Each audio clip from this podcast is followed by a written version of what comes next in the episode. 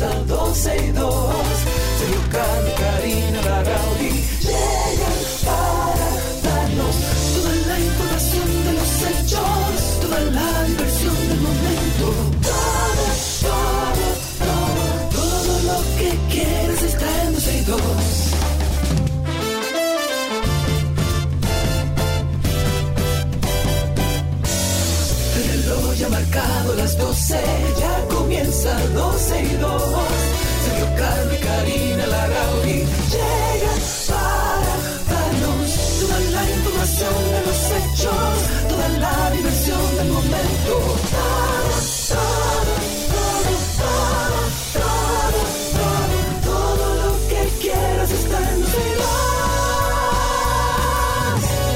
Bienvenidos a 12 y 2. Aquí estamos desde ahora y hasta las 2.30 de la tarde a través de este programa para que, bueno, se mantengan actualizados, sepan lo que está sucediendo en nuestro país, compartir con ustedes a través de nuestros segmentos interactivos. Hoy eh, me equivoqué. Hoy Sergio no estará. Les había dicho que se reintegraba en el día de hoy, pero mañana es cuando se reintegra con nosotros ya.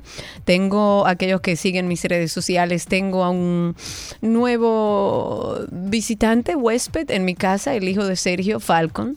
Eh, está en mi casa. Así que no solo le estoy cubriendo el trabajo, sino también haciéndole de madre a su hijo.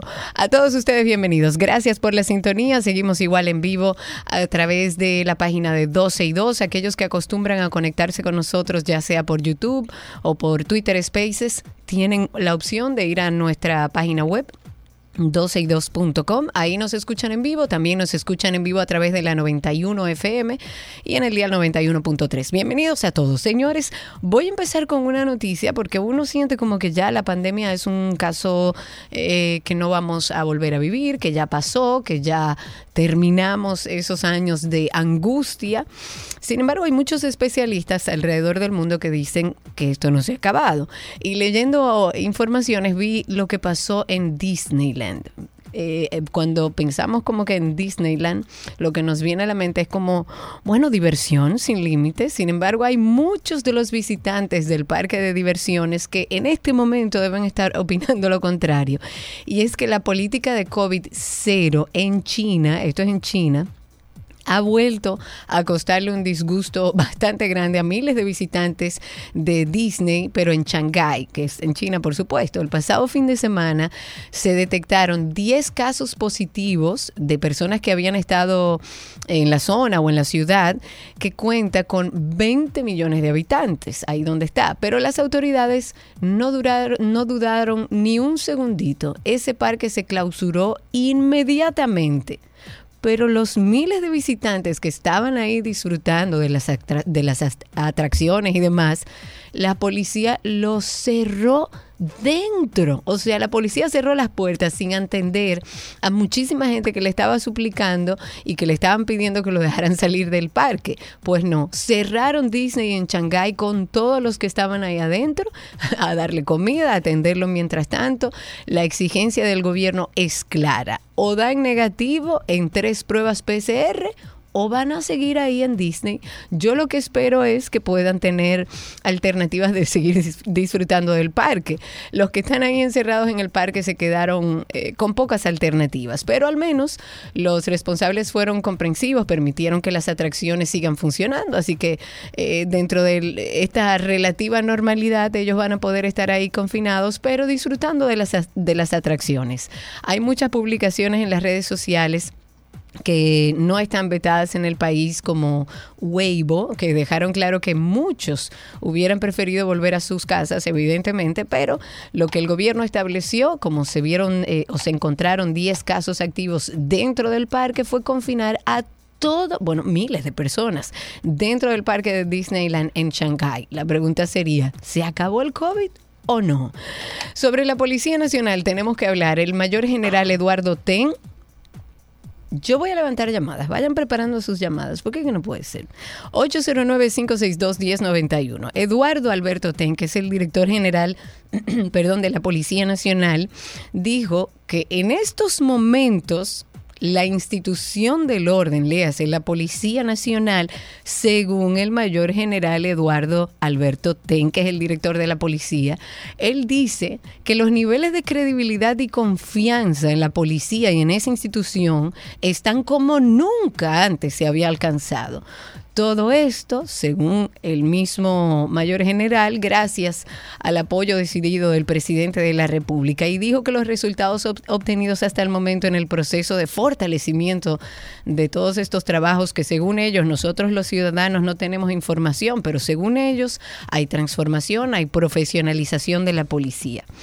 Entonces yo voy a levantar llamadas para que nos digan eh, ustedes que están escuchando el programa y que quizás escucharon estas afirmaciones del director general de la policía diciendo que estamos en un momento donde la sociedad es el momento en el que más cree y más confianza tiene la Policía Nacional. Yo quiero levantar un par de llamadas para saber si es así. A lo mejor la que está equivocada soy yo. 809-562-1091. Y lo digo porque no sé si al que leyó esta información le cayó igual que a mí, pero cuando la leí dije, ¿Cómo así? Si estamos viviendo un momento de plena inseguridad, si lo que estamos hablando, por lo menos nosotros aquí en 12 y 2, es que tiene que hablarse de la adecuación de la policía, fue un tema que se trató en algún momento y que la ciudadanía no está al tanto de los avances que se han realizado en torno a esto, que vivimos en, un país donde ya los secuestros, donde ya las desapariciones son comunes, donde los atracos son comunes, donde la gente está con miedo, donde, o sea, ¿cómo podemos hablar en un momento como este, como el director general de la Policía Nacional habla en un momento como este de que es el, el momento de mayor credibilidad y confianza en la Policía Nacional óyeme, quizás a lo interno se están haciendo cambios que solo ellos saben, pero que hacia afuera no se están viendo. Entonces, comuníquenle a la población qué se está haciendo para que declaraciones como esta tengan algún sentido para la sociedad. Ahí está Francisco en la línea. Francisco, ¿estás de acuerdo con el director de la Policía Nacional de que estamos en los niveles más altos de credibilidad y confianza en la policía? Falta mucho todavía también hay que, hay que tener claro que, la población no se deja trabajar a la policía. Donde quiera hay una persona grabando y en realidad no lo dejan trabajar. Yo no creo que no es que lo dejan trabajar y gracias por tu llamada. Yo siento que no es tan clara si nunca han estado, eh, ha estado claro cuál es el protocolo y cuál es el accionar que debe tener un policía.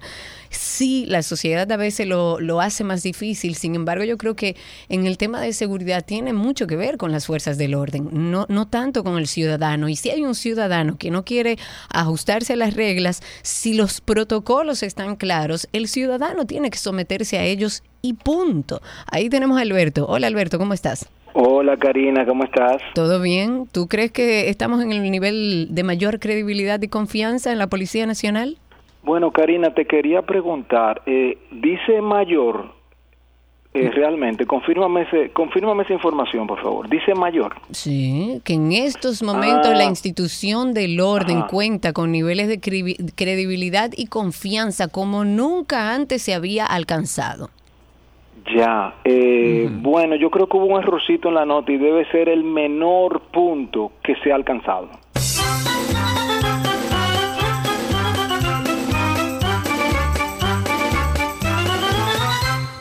Lo tiré, aunque no estamos en tránsito y circo. La verdad es que esta noticia no cae bien a la población. La verdad es que cuando se habla de percepción, cuando se habla ahora de credibilidad y confianza, la sociedad que está sufriendo una transformación hacia lo negativo con temas de antisociales y delincuentes y ladrones, eh, le cae pesado una información como esta. Reitero, si hacia lo interno se están haciendo cambios, que ojalá y así sea, y que se están viendo los avances a lo interno, es una cosa, pero el director de la policía no puede en un momento como este decir que estamos en los niveles de mayor credibilidad y confianza. No creo que sea real. José, cuéntanos. ¿Qué tal, ¿Cómo estás? ¿Todo bien? Eh, yo creo que él se confundió y él creyó que era el jefe de policía de, El Salvador, que dicho sea de paso, debería de reunirse con eh, el presidente pedirle una asesoría a Nayib Bukele en cuanto al tema de organización y seguridad, que se que en vez de estarla buscando en otros países que desarrollados donde la realidad es muy diferente a la de nosotros. Debe de buscar un país donde la realidad sea muy similar a la de nosotros, como por ejemplo eh, eh, El Salvador. Eh, bueno, la realidad del Salvador no necesariamente es la nuestra. Nosotros no estamos al nivel del Salvador todavía. Hay cosas cuestionables alrededor de la, mm, del, de la dirigencia de Bukele como presidente de El Salvador en torno a ciertas libertades de prensa. Hay cosas cuestionables, pero sí, yo creo que se puede sacar cosas positivas. Como dice Sergio, vamos a copiar lo que funciona en otros, en otros países y ojalá sí, buscar un modelo que sea parecido al nuestro. Lo que sea, pero hay que actuar en torno a la seguridad en nuestro país porque indiscutiblemente estamos en un momento muy neurálgico en el que pudiéramos tomar esta situación y ponerla en control. Pero si no se pone en control en un momento como este, entonces estaremos viendo más adelante, en unos años, que estaremos entonces sí en situaciones similares a las que viven países donde los secuestros son normales, donde las desapariciones son normales y donde los ciudadanos viven con miedo. Bueno, lo comentábamos en el día de ayer sin embargo, a la vicepresidenta Raquel Peña, y ya en otro tema, quien también es coordinadora del gabinete eléctrico, parece como no haberle hecho ninguna gracia el retiro de los medidores eléctricos como parte de protesta contra el alza de la tarifa eléctrica. Esto recuerden que lo comentábamos, sucedió en una localidad del Cibao, y dijo la vicepresidenta que realmente todo el mundo tiene derecho a ir a reclamar, pero de una manera ordenada a cada una de las oficinas que le corresponda.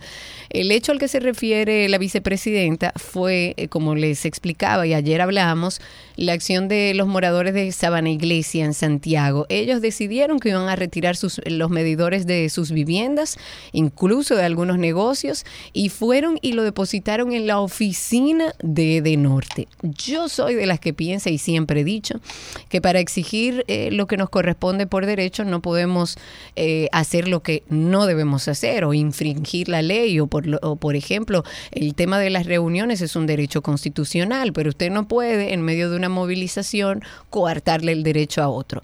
Quizás esté de acuerdo con la vicepresidenta. Siento que tiene razón en lo que dice. Sin embargo, hay un condimento también emocional, de frustración, de, de una situación donde, bueno, ayer hablaba aquí una oyente que puso paneles en su casa, que antes de poner los paneles pagaba alrededor de 10 mil pesos y está pagando 20 con los paneles puestos y tiene eh, muchísimo tiempo tratando de resolver la situación con Protecon, con Edesur, con todas las entidades y no lo logra.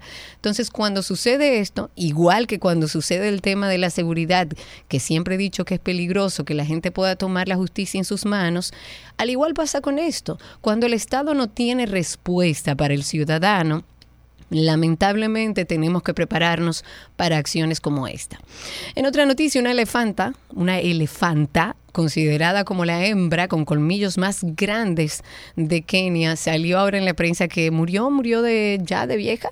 Las autoridades lo informaron en el día de ayer. Ella se llamaba Dida, era conocida porque tenía unos colmillos larguísimos, tenía entre 60 y 65 años y, es una edad situada como la máxima esperanza de vida para un elefante que, que esté cautivo y murió de causas naturales debido a su avanzada edad. Búsquenlo en redes sociales. Las historias de estos animales salvajes y de la vida vida salvaje en general y humanos que lo cuidan y protegen es bellísima. Volvamos a educación, señores. Ángel Hernández sigue siendo noticia, podría incluso renunciar de su cargo. El ministro de Educación dijo que va a renunciar al cargo si el próximo año todavía hay escuelas sin reparar o en condiciones inaceptables. Citando lo que dijo, Dice así, el próximo presupuesto de educación será equivalente al 22% del presupuesto nacional. No se justifica que el año próximo haya una escuela en condiciones críticas. Si eso ocurre, renuncio porque eso es una irresponsabilidad. El funcionario dijo que el dinero que está destinado para este ministerio, o sea, para el Ministerio de Educación, no se ha usado bien en todos estos años, porque hay escuelas que todavía, señores, tienen letrinas y los alumnos tienen que recibir el pan de la enseñanza en aulas improvisadas. Y estoy de acuerdo con Ángel Hernández, sigo creyendo que es un funcionario que tiene la intención de hacerlo bien y ojalá las instituciones que tienen que ver para que esto sea posible y sea haga posible con el presupuesto del Ministerio de Educación, presten atención y podamos tener una educación más digna para nuestros niños. Eh, vamos a hacer una llamadita porque...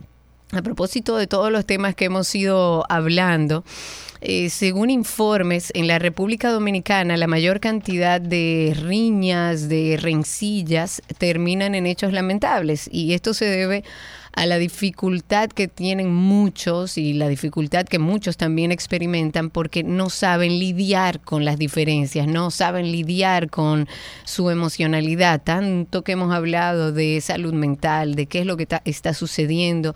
A nosotros nos llega información todos los días en donde se ven situaciones que podrían haberse solucionado con un simple diálogo. Cuando usted ve que otra persona le quita la vida a, otra por un parqueo, cuando se pudo hablar, es una situación a la que tenga, tenemos que prestarle atención. Las redes sociales están llenas, llenas de videos en donde vemos cómo de manera cotidiana algunas personas eh, reaccionan de manera hostil a situaciones que uno lo ve desde fuera y dice, pero son situaciones simples, o sea, es un incidente de tránsito, es una discusión, puede ser un malentendido en general. Y esto nos ha llevado a nosotros como programa a formularnos eh, una pregunta necesitamos más educación en la cultura de paz en nuestro país. Y en función a esa pregunta quisimos eh, hablar vía telefónica con Paola Félix. Ella es experta en medición de conflictos para que nos dé un poco de luz, ya que vivimos en un país donde no se habla de salud mental y algo tiene que ver con esto también. Pues bueno, ver cuáles son, eh, eh, cuál es por lo menos la medición de conflictos, si se pueden solucionar estos problemas sociales, cuáles son los recursos. Y para eso estamos con ella. Paola, bienvenida. Gracias por recibirnos llamada. Gracias, Karina. El honor es mío de haber sido invitada a este maravilloso espacio de aprendizaje. Muchísimas gracias. Eh, dame una idea de cómo podemos empezar. Primero, ¿qué es la medición de conflictos? ¿Qué es lo que te especializas? Sí, mira, la mediación es un método alternativo para resolver conflictos distinto al juicio, distinto a la violencia. Un tercero neutral e imparcial que se ha profesionalizado en el área está como un canal de la comunicación entre las personas, pueden ser dos o más, que tienen un conflicto. Hay mediación de todo tipo, está la mediación empresarial, la mediación intrajudicial, la mediación eh, laboral, en distintos ámbitos, escolar, sanitaria, hospitalaria, es muy amplio, ¿no? Es algo poco conocido, pero sí existe esa herramienta donde cuando las personas tienen una diferencia, pueden recurrir a esa vía pacífica que generalmente es rápida, mucho más rápida que un juicio, es flexible, generalmente es económica, generalmente las relaciones salen más fortalecidas que si decidieran resolver el conflicto por la vía no amigable o no utilizando la vía del diálogo. Y se pueden, eh, según lo que conoces y tu experiencia, se pueden solucionar problemas sociales con este recurso. ¿Y cómo sería esto prácticamente, esta mediación? Definitivamente, mira, se utiliza mucho cuando hablamos de mediación, generalmente se habla de grupos pequeños, pero hablamos de facilitación grupal cuando hablamos ya de conflictos sociales, por ejemplo, conflicto entre dos sectores, conflictos ya, por ejemplo, intrapartidarios conflictos que tienen que ver, imaginemos el caso de una empresa de extracción minera y un conflicto con la población o un conflicto por el uso de recursos entre dos poblaciones o más que comparten un mismo territorio. Realmente no hay respuestas sencillas para una pregunta compleja como la que me acabas de plantear, pero se parece mucho a la mediación, lo único que es un proceso más largo, que tiene mucho que ver con el consenso, con acercar a las partes, empezando por las personas más vulnerables, para que éstas sepan que van a tener voz y voto, todas las voces escuchadas en ese proceso de facilitación y mediante distintas técnicas que utilizan los facilitadores y los mediadores, obtener de cada parte en el conflicto, que no me gusta utilizar parte contraria ni contrarios, porque yo pienso que el lenguaje construye, pero si cada participante del conflicto puede establecer cuáles son sus intereses, cuáles son sus necesidades, qué nos une, porque Karina, se nos hace muy difícil pensar en qué nos une, pensar en el suelo común, en el common ground, muy utilizado en inglés y se nos hace demasiado fácil pensar y trabajar sobre lo que nos separa yo pienso que cuando hay un conflicto, precisamente hay tantos elementos subyacentes que cuando ahondamos, y en mi experiencia sucede, nos damos cuenta que habían más intereses y necesidades comunes que las que nos imaginábamos y sobre esta base es totalmente posible trabajar acuerdos ganar ganar para todos y todas. Ok, y, y, aterrizando un poco el tema a los eventos cotidianos, a esos eventos que vemos que ya se hacen comunes en nuestro país, de que cualquier situación, por menor que sea, puede terminar en una tragedia. ¿Cómo podemos aplicar el manejo de conflictos y, y la mediación en, en estos eventos cotidianos?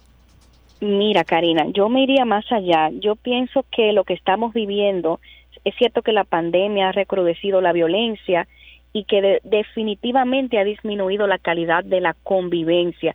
Y tú hablabas de salud mental, se han incrementado en un gran sí, porcentaje las situaciones de salud mental, de ansiedad, de depresión, entre otras. Y para mí y para expertos en el tema que me sobrepasan y que son mis referentes, esto es un tema multicausal, multifactorial, multidimensional y que tiene que tener definitivamente un abordaje multidisciplinar, no solo desde la mediación ni desde el tema de la abogacía, sino desde la sociología, desde la psicología, desde otros elementos hasta la eh, psicología social, el trabajo social. Son muchas las, las corrientes y las profesiones que se deben de unir para buscar una salida a la problemática. Pero siendo muy concreta, yo pienso que parte de lo que nos sucede es que vivimos en una violencia cultural. Sí. No estamos acostumbrados a escuchar la violencia acostumbrada de la palabra cultural o de la violencia estructural, que también es una, que es la, son las dos causales de esa violencia directa de la que tú hablas. Sí. Cuando hablamos de un atraco, de un robo, de que alguien le dio un tiro a otra persona estando en por un tema de, de tráfico, de tránsito, de un parqueo, lo que subyace a esa violencia directa son muchísimos elementos culturales, como por ejemplo pensamientos como el que pega primero pega dos veces, uh -huh. porque sí. el hombre tiene que demostrar que es hombre y no se puede dejar humillar. Uh -huh. En el caso de la violencia intrafamiliar, pensamientos o ideas en la cultura nuestra como en pleitos de marido y mujer nadie se debe meter. Uh -huh. Y cuando hablamos de violencia estructural, por ejemplo, Karina, te puedo mencionar que dentro de lo que nos ha afectado y ha incrementado esta violencia, estos conflictos con soluciones violentas, o con efectos violentos, porque al final nunca son soluciones, tiene que ver con acceso a recursos, mayor calidad de los empleos, mayor empleabilidad, incrementar la educación. Cuando no hay suficiente acceso a la educación y sobre todo en el tema que nos compete, la educación relativa a cómo nosotros gestionar la diferencia, no necesariamente desde la mediación, que es una, una profesión per se, sino desde la comunicación no violenta, desde la comunicación no asertiva, desde desarrollar capacidades de negociación, desde el pueblo llano, desde la gente más sencilla que nos podamos sentar a ver el panorama, qué es lo que ha sucedido de manera objetiva, porque solemos ponerle siempre nuestros propios juicios y sí, nuestras claro. propias interpretaciones que complican el escenario. ¿Qué ha sucedido de manera objetiva? ¿Cuáles son tus intereses y mis intereses? ¿Cuáles son tus necesidades en juego y las mías? Vamos a buscar cuáles son comunes y vamos a buscar un punto medio y pongamos por escrito la solución. Ya hay cosas aquí, Karina, capacidades instaladas que desde hoy se pueden utilizar y se pueden seguir usando. Están las casas comunitarias de justicia, que estuvieron a punto de cerrar porque no había presupuesto. Es claro. cuestión de prioridades a veces, claro, no claro. de que no hay los recursos. Desarrollar espacios de diálogo en las escuelas. Hay manuales y protocolos en el Ministerio de Educación que tienen que ver con la convivencia, con la mediación escolar, que de hecho se han, se han dado pasos pero al cambiar los gobiernos, estas iniciativas se pierden. Se pierden se porque aquí no hay una continuidad nunca de, de, de gobierno, Correcto. eso no existe. Se engavetan, pero uh -huh. si esto lo sacan hoy, si alguien me escucha, si alguien cercano al ministro de Educación, Ministro, en su ministerio hay un protocolo elaborado por Katy Cibolani y también hay otro protocolo elaborado por UNICEF, Katy Cibolani y otro equipo, ¿no? Claro. Que se puede sacar, desengavetar de, la, de allí y poner en práctica, porque desde, desde la niñez es fundamental. Hoy mi abordaje de resolución de conflictos tiene mucho que ver con mi educación de hogar, claro. que tiene que ver con el trato democrático a todos y a todas, con el respeto a los derechos y a la voz de todos y todos, y con entender que todo ser humano es digno y no merece ningún tipo de maltrato y ningún tipo de violencia. Pero eso es desde mi educación de hogar. El que no tuvo esa oportunidad tiene un abordaje competitivo, violento, no colaborativo, metiendo la zancadilla, el choque, el tiro y todo lo que ya nosotras sabemos. Claro. Yo creo que tenemos mucho trabajo por hacer, Paula. Como sociedad, el Estado tiene una gran responsabilidad de empezar a educar en una cultura de paz a la nueva generación, pero también generar seguridad a, lo, a, los, que, a los ciudadanos que vivimos en, una, en esta sociedad actual que nos ha traído la pandemia, que lo ha recrudecido, pero hace falta trabajar desde la estructura para que podamos entender que vivir en una cultura de paz es beneficioso y es lo más beneficioso para todos. Gracias, Paula. Así es. Gracias a ti. Y antes de irme, paz no es solamente ausencia de violencia y guerra. La paz positiva tiene que ver con la armonía y con la integración de todos los seres humanos. Y de esa paz es que estamos hablando. Con eso finalizamos esta parte introductoria, Paola. Qué placer hablar contigo. Si quieren seguir esta conversación, pueden seguir a través del usuario arroba mediación de conflictos. Así la pueden encontrar, arroba mediación de conflictos. De esta manera iniciamos 12 y 2. Recuerden que estamos en redes sociales, en todas como 12 y 2. Ya regresamos. Todo lo que quieres está en 12 y 2.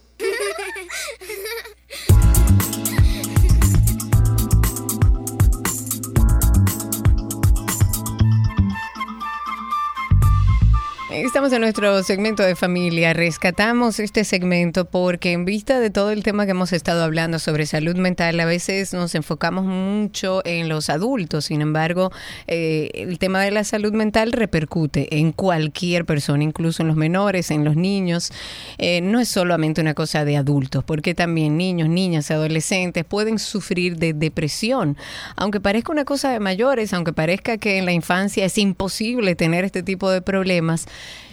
es así, puede suceder. Es importante prestar mucha atención a una serie de síntomas, de señales de alerta que pueden estar indicándonos de alguna manera que nuestros hijos o nuestras hijas pueden estar pasando un mal momento o pueden estar eh, atravesando una depresión. Y para hablar de este tema, para ayudar a aquellas madres, incluso algunas que se nos han acercado a través de nuestro proyecto de Karina y Sergio After Dark, eh, hablándonos de que la situación de la pandemia, sobre todo en la adolescencia, ha generado una situación de salud mental en sus jóvenes, en sus adolescentes. Y por eso quisimos hablar sobre este tema hoy, sobre la depresión infantil. Y lo hacemos con Madeline Chaín, ella es psicóloga clínica y terapeuta infanto-juvenil. Bienvenida Madeline, ¿cómo estás? Un placer tenerte aquí. Muy buenas tardes, Karina. Muchísimas gracias por la invitación. Un placer de verdad. Vamos a empezar. Esto es un tema como a veces complicado, hablar de niños, hablar de depresión en niños. Sin embargo, yo creo que si lo tomamos como una información que nos empodere para poder ayudar a nuestros niños y jóvenes, entonces nos sirve. La depresión, ¿por qué se divide entre depresión o, o, por qué se le llama depresión infantil? ¿Existe alguna diferencia entre lo que atraviesa un adulto y atraviesa un niño en estos procesos de depresión? Mira, realmente cuando hablamos de depresión y antes de hablar de depresión infantil, es uh -huh. importante saber que la tristeza está dentro de uno de los indicadores cuando hablamos de depresión. ¿Por qué? Porque la tristeza es un, un estado emocional normal de cada individuo, mientras que la depresión infantil es una, un trastorno clínico que claramente, como le dan a los adultos, también los niños, nuestros niños, niñas y adolescentes, pues lo padecen. Claro. Un trastorno clínico que es una alteración grave del estado de ánimo que padece el infante. Es bueno que tú digas grave porque la, y que digas que la tristeza es normal y natural en todos los seres humanos, porque evidentemente cualquier joven, cualquier niño puede pasar periodos de tristeza por una u otra razón. Terminó con la novia, le fue mal en el colegio, le fue mal iniciando la universidad. Sin embargo, ¿Cuál es la alerta para un padre o una madre poder diferenciar entre mi hijo está atravesando un periodo de tristeza normal o mi hijo está atravesando por una depresión? Sí, claro que sí. Es importante saber cuál es la diferencia, por qué y cuáles son los síntomas y los indicadores que nos conlleva a que podamos detectar a tiempo una depresión infantil. Eh, realmente, cuando nuestros niños, niñas comienzan, por ejemplo, a manifestar, porque tienden a manifestar la depresión infantil de una manera inadecuada, con conductas y patrones de comportamientos de manera inadecuada, como por ejemplo desobediencia, enojo, eh, llantos. Eh, que no tienen que no tienen formas de ser. Y dentro de esos indicadores la depresión infantil se manifiesta como tristeza profunda, una tristeza profunda que el niño no, no explica, no sabe explicar el por qué tiene esa tristeza, una irritabilidad en cuanto a cambios de humor. Anteriormente mi hijo sí tenía, eh, sí, estaba feliz, sí, sí participaba en actividades eh, escolares o, familiares. Y actualmente pues entonces mi hijo tiene cambios de humor en en repentino, por ejemplo, enojos, eh, voy, eh, desobedezco a mis padres, no no tengo unos patrones de conducta a seguir. También tenemos pérdida de interés en esas actividades que antes yo solía hacer y ahora no me interesa eh, estar o compartir. También tenemos la pérdida de apetito o el aumento en el apetito. Hay algunos niños que realmente dejan de comer y hay otros que el apetito aumenta de manera excesiva cambios en el sueño. Hay algunos que, en algunos casos, eh, no duermen o tienen sonambulismo y en otros casos, pues entonces tienen un sueño profundo. También está lo que es la baja autoestima. Eh, donde dentro de esa baja autoestima tenemos niños inseguros, eh, falta de confianza en sí mismos, no sienten seguridad al tomar ciertas decisiones o poco autocontrol en sus emociones. Ok, o sea que en general son patrones de alerta o son síntomas de alerta eh, para aquello padre o madre que nos esté escuchando que esté fuera de lo normal, porque a veces, muchas veces las madres con la angustia de mi hijo está triste entienden que puede estar pasando por una depresión y no necesariamente son periodos de tristeza que hasta ayudan a un adolescente a manejar sus emociones de manera asertiva. Pero eh, en el caso de la depresión es cuando ya vemos factores que se salen de lo normal o que cosas que hacía antes ahora no lo hace. O sea, cuando ya vemos un patrón completamente diferente en nuestros hijos. Si ustedes tienen preguntas, pueden llamar, pueden hacerlas. Aprovechen ahora, Madre Chaín está con nosotros hablando sobre depresión infantil. 809-562-1091 es el teléfono en cabina 809-562-1091. Imaginemos que ya identifiqué, mi hijo o mi hija eh, está pasando por una depresión infantil o por una depresión. ¿Cuál es el accionar correcto que debe tener o el abordaje una madre o un padre? Antes de nosotros llevar a nuestros hijos a un psicólogo, es importante que nosotros como padres, pues entonces enseñemos a nuestros hijos a tener autocontrol de sus emociones, a ver por qué son esos cambios de emociones, cómo lo podemos hacer como papá, como mamá, antes de acudir a un profesional de la salud mental. Le vamos a brindarle apoyo a ese a ese niño que cuando viene, por ejemplo, de la escuela y nos quiere comentar sobre ciertas situaciones que le pasan en el colegio, pues yo como mamá debo de prestar atención, debo de brindarle el apoyo a ese, a, mi hijo, a mi niña, sobre esa situación que está pasando. ¿Para qué? Para crearle una confianza en sí mismo, una seguridad en sí misma, eh, una comunicación efectiva entre papá, mamá, entre, entre niño, niña, entre que papá y mamá no no tiendan a discutir frente al niño ciertas eh, tomas de decisiones con relación a la, educación del, infante. También eh, una estabilidad familiar, eso es primordial en nuestros hijos para entonces eh, susanar lo que es una depresión infantil, una ruptura entre papá y mamá, un divorcio, hacerlo de manera efectiva y de manera eficaz por la salud mental de nuestros hijos. También está fortalecer la autoestima de nuestros chicos, decir decirles que si pueden, que si, que si confiamos en ellos y en lo que, y en el poder que ellos tienen para realizar ciertas actividades. También el aumentar habilidades de su control emocional, como dije anteriormente, el educar a nuestros hijos sobre cómo ellos deben de tener un autocontrol de sus emociones. Ahí tenemos una llamada. Vamos a ver cuál es la pregunta que tiene Lewis. Adelante, Lewis. Lewis, parece que estás en un lugar con poca señal. No podemos escucharte. Vamos a ver si te damos un chancecito más. No, lamentablemente te pedimos que si quieres hacer la pregunta puedes llamar a cualquier persona. Estamos hablando de un tema que, bueno, se nos ha solicitado tanto a 12 y 2 como en nuestro proyecto de podcast de Karina y Sergio After Dark. Es un tema que también abordamos dentro de nuestro podcast y que pueden buscarlo por ahí en cualquiera de las plataformas, Karina y Sergio After Dark. Pero hoy hablamos aquí en 12 y 2 y si tienen preguntas sobre cualquier cosa relacionado a la depresión infantil, pueden llamar al 809-562-1091, es el teléfono en cabina. Hablábamos fuera de micrófonos, eh, Madeline, ¿cuál es la edad promedio donde se puede dar un trastorno de depresión? ¿A partir de qué edad? Generalmente suelen aparecer este trastorno a partir de 5 años, 5 o 6 años. Es alarmante y preocupante realmente, porque se supone que un niño de 5, una niña de 5 o 6 años lo que tiene es que estar jugando, eh, divertir y, y disfrutar su infancia. Pero realmente lo que yo entiendo que eh, no está pasando a nivel mundial, porque ya este tema es a nivel mundial, es, por ejemplo, la falta de atención, la falta de comunicación. Eh, ese, cuando, como decía anteriormente, cuando nuestros hijos llegan de la escuela o llegan de una actividad que quieren comunicar con nosotros ciertas, eh, ciertas situaciones que le está pasando, oiga, papá, mamá, deje lo que está atención, deje su celular, mírelo a los ojos, hágale entender que lo que él esté diciendo, aunque para usted sea una tontería, para él es algo importante importante, dedíquele el tiempo. Vamos a levantar esta llamada, Madeline, antes de seguir. Está Lewis, vamos a ver si ahora podemos hablar con él. Adelante, Lewis. Sí, gracias.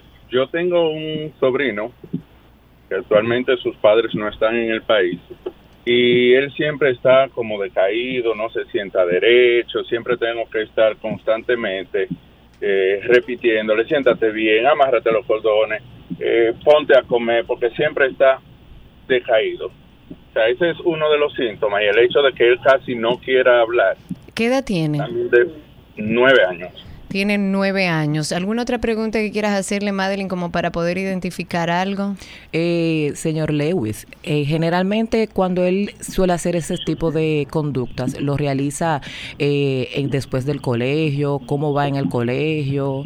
ya, me, ya usted me informó que sus familias están no están aquí con él. Más o menos en qué tiempo comenzó a mostrar ese tipo de conductas. Normalmente son después del colegio. Yo de hecho duré un tiempo que lo estuve llevando eh, a Profamilia, donde una psicóloga, pero en vista de que con mi hijo tengo una situación y no puedo pedir tanto permiso en el trabajo, pues lo he dejado a él y he continuado con el mío.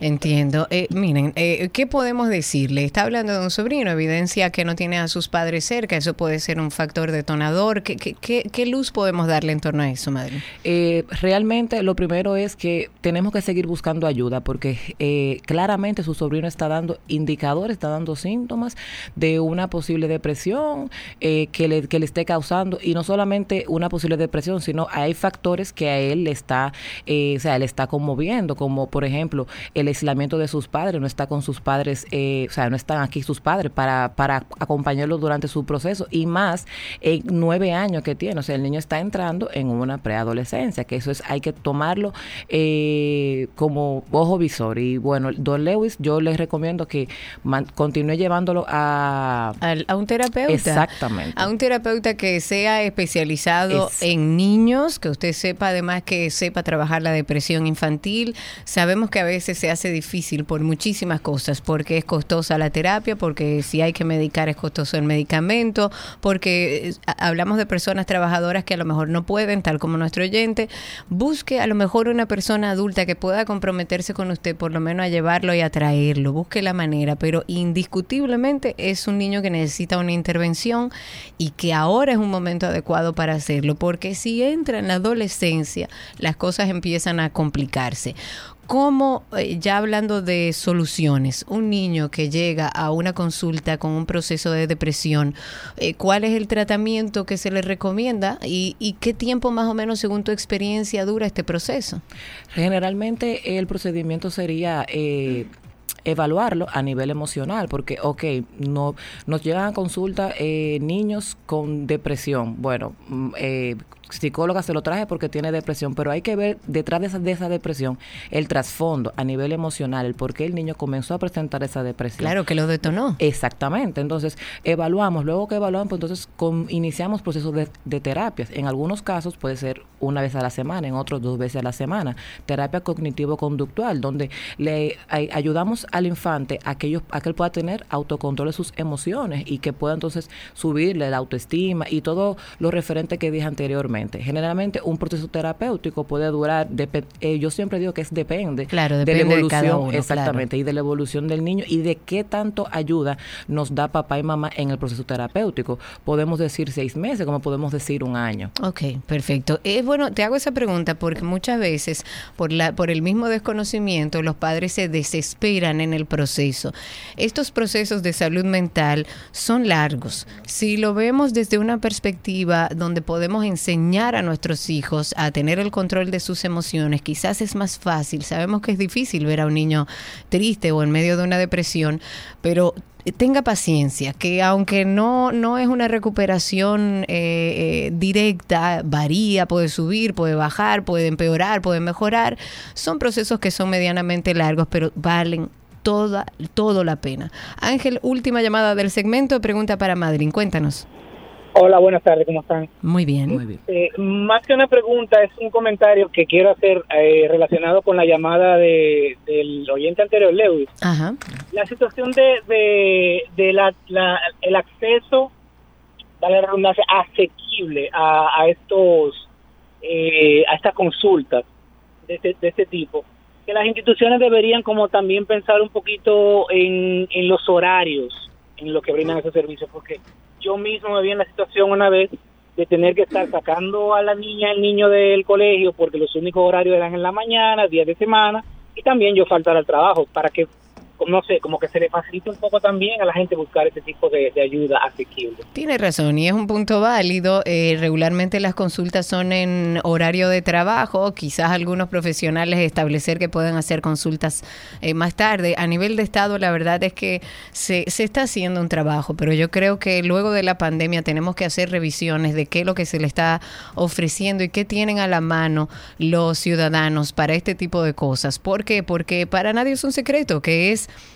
complejo, es costoso llevar un proceso con un niño, con un adolescente, de llevarlo eh, al, al, psicólogo. Sin embargo, todo vale la pena. ¿El Estado debería trabajar más? Sí, pero nosotros como padres tenemos las herramientas y existen lugares que también dan terapia a bajo costo. Pueden pasar por nuestra cuenta de After Dark, ahí un poco más abajo ustedes van a encontrar distintos lugares que dan incluso terapias gratuitas o a muy bajo costo para un poco ir viendo cómo podemos ayudar a las personas en este sentido. Madeline, mil gracias, de verdad. Mil gracias. A tu orden, Karina. Siempre estoy a la disposición de. Eh, me pueden seguir en mis redes, sí.chain Esteves. Y estoy en el Centro eh, Reintenta de Salud Mental. Reintenta. Reintenta. Reintenta. Perfecto. De salud mental. Pueden seguir la conversación a través de redes. Y si andan buscando, también pueden contactar a Madeline Chain, psicóloga clínica y terapeuta infanto-juvenil. Ah, ya regresamos con más. Quédense con nosotros aquí en 12 y 2. Todo lo que quieres está en 12 2. Let's go, let's go now. There's a pitch on the way, a swing and a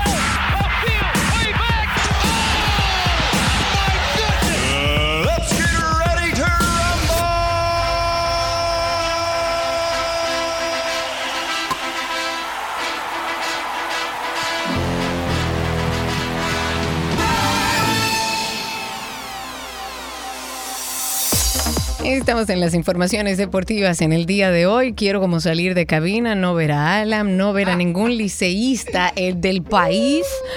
Pero yo sigo con la fe inquebrantable de las estrellas orientales y de todos sus fanáticos. Hoy vamos a hablar de deportes, pero nos hace el placer nuestro querido Eduard Tavares para que nos diga cuáles son las informaciones más importantes en el mundo del deporte. Amigo, no me cuerda.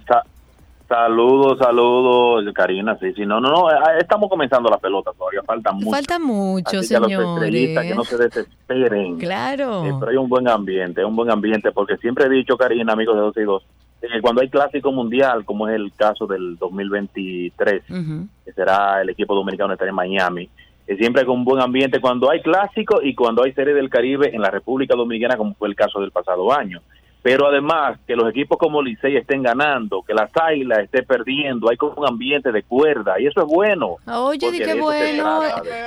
Sí, sí, porque ese, ese, es el marketing y la gente en la calle. Acuérdate que a los gobiernos les conviene todo esto. Eh, sí, es parte del Anteriormente, cuando comenzaba la pelota, antes de comenzar la pelota, uno iba a, la fila de un banco y el tema era que la luz se iba, que subieron el la colegio. cara Ah, pero muy cara. A Karina a mí me la subieron tres A veces. más todo de el mundo.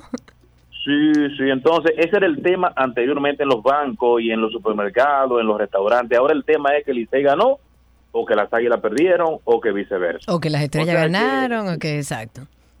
Eh, las estrellas, ya, no, No eh, me las haga estrellas no eso, esta Eduardo. liga. Sí, no, no, claro. No me haga eso, Eduardo. Pero sí, eso es parte de la, de la cultura del dominicano, el béisbol. eh, Yo digo que siempre es un bálsamo para los males que aquejan a la sociedad dominicana, que son bastantes en esta época. Y tantas situaciones negativas que a nivel internacional. Por ejemplo, en este momento hay mucho deporte en el ambiente. Está la Fórmula 1, que el pasado fin de semana fue el Gran Premio de México. Está el fútbol en Europa, que es el más seguido en la República Dominicana. Está la Serie Mundial, está el baloncesto de la NBA, la, el baloncesto local en su serie final que hoy podría terminar si gana Bameso al conjunto Mauricio Báez a las 8 de la noche en el Palacio de los Deportes.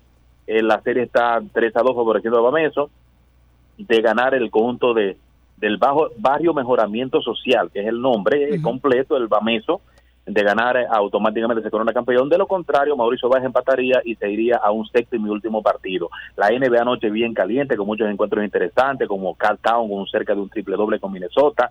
Y la Serie Mundial, Karina. Bueno, sí, que viene por ahí. Sí, la Serie Mundial, mire, ya anoche fue el tercer compromiso. Ajá. El equipo de Filadelfia 7 a 0 al conjunto de los Astros, que sigue siendo favorito en esta en este clásico de octubre, que ya no es octubre, sino noviembre, clásico de otoño, yo siempre quiero llamarle. Y en el día de hoy hay un factor interesante y es que estará lanzando Aaron, Aaron Nola por el equipo de, los Phillies y por los Astros, un dominicano que es Cristian Javier. Anoche el conjunto de Filadelfia se impuso al conjunto de los Astros 7 a 0, una gran actuación una vez más ofensiva de Bryce Harper, que está teniendo una de las mejores postemporadas de la historia. Y de esta manera entonces el equipo de Filadelfia toma el control de la serie final, de la serie mundial, como te quiera llamarle. Yo siempre digo serie final porque la serie mundial yo diría que es el clásico mundial de béisbol que está en todos los países, sino la serie final de grandes ligas. Entonces, si gana hoy el conjunto de Houston, empataría 2-2. De lo contrario, se pondría a uno el conjunto de los Phillies para avanzar y para ganar este clásico de otoño. También en Grandes Ligas, Garina, amigos de 12 y 2, tenemos que Albert Pujols ya oficialmente se retira del béisbol. Firmó su, su cláusula, firmó su, su documento con el conjunto de San Luis. Recuerde que hace apenas unos meses o unas semanas tuvimos a Pujols haciendo historia, convirtiéndose en apenas el cuarto pelotero de la historia con 700 o más cuadrangulares. También se hizo historia ayer un dominicano. Los dominicanos siempre hacemos historia en el béisbol de grandes ligas. Este muchacho que es hijo de Jerónimo Peña, hablamos de, de- del Peña de Houston, Jeremy Peña, logró convertirse en el primer shortstop que logra eh, el guante de oro como shortstop en la historia del béisbol de Grandes Ligas en su primer año. Recuerde que él, si no hubiese sido por otro dominicano, que es Julio Rodríguez de Seattle, se iba a convertir en el novato del año de la Liga Americana. Entonces, hizo historia, dos dominicanos ganan el guante de oro, Jeremy Peña con Houston, que está metido en la Serie Mundial, y también lo gana Vladi Guerrero Jr., el hijo de Vladimir, el Salón de la Fama, con el, como primera base de la Liga Americana con Toronto.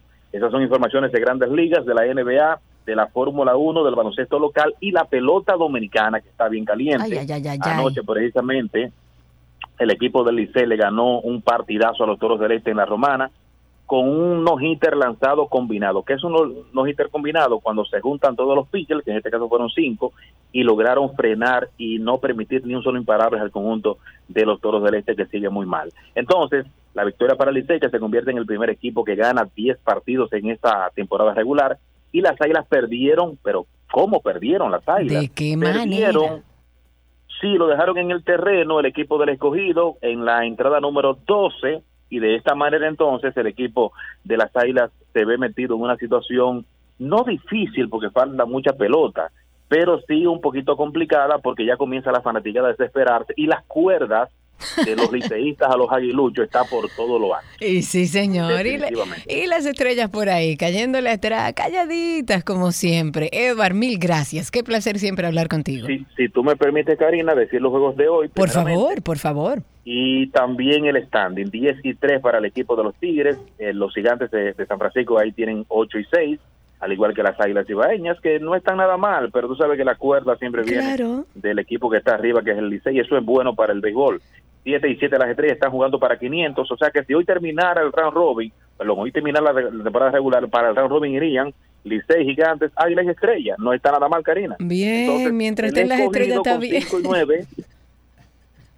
el escogido con 5 y 9 y entonces los toros en el último lugar con marca de 4 y 11. Para finalizar, ahora sí, Karina, me disculpa, Adelante. tenemos los juegos de hoy, los juegos de hoy, eh, que es el miércoles, no es el miércoles, así es, Miércoles 2 de noviembre, esto va rápido. Es rapidísimo. Licey frente a Gigantes en el Estadio Julián Javier en la ciudad del Jaya, allá en San Francisco de Macorís. Las estrellas contra los Leones del Escogido aquí en la capital dominicana y, bueno, vamos a ver si esa victoria dramática de anoche de los Leones lo, lo remenean y puedan eh, ganar algunos partidos. Y las Águilas estarán en la Romana, por allá por donde Karina vacaciona los fines de semana. Eso es a las 7.30 de la noche. ¿Alguna Much- otra información, Karina? No, ahí está todo perfecto, Eduardo. Muchísimas gracias. Un abrazo, Karina. Te tengo por aquí la gorra de las estrellas. ¿eh? Que te dije que me la traiga, ven por aquí por la emisora. O, Emma, te voy a escribir. Cierro aquí y te escribo para coordinar eso. Eduardo, un abrazo. Eso está sellado para ti. Más te vale. Gracias a Eduardo Tavares, que estuvo con nosotros dándonos las noticias más importantes del deporte. Quédense con nosotros porque aún hay mucho aquí en 12 y 2.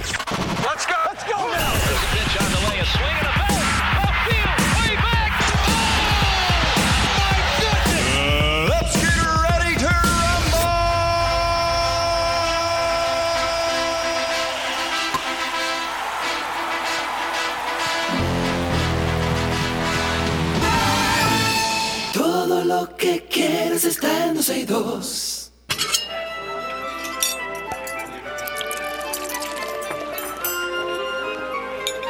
Uh, la, la, me oui, je mange. Ha comido de Gabriela Pasquez, c'est bon ici. Me oui. Hola, Gaby. ¿Cómo estás, Cari? Tutto bene, tutto bene por aquí. Qué bueno, me alegro muchísimo. Vamos a continuar entonces esta semana de desayuno. Sí, señor. Hoy que preparamos un rico desayuno. ¿De qué? ¿Viste qué linda la, la- o sea, ayer el post que hice, que te mencionaba que había hecho toda una mesa con cosas para eh, la, la French Toast?